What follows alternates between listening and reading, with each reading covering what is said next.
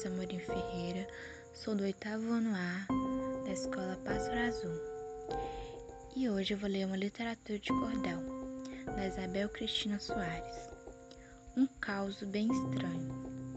Atenção aqui, meu amigo, um caos vou te contar. Segure bem os fundilhos para a calça então não sujar.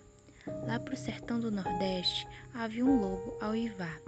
Com medo o povo falava é o lobisomem a chegar. Toda a moçada corria, quietinha em casa ficar, pois já diziam as senhoras que o bicho queria casar. E noite de lua cheia não se podia brincar. As casas eram fechadas antes da noite apontar.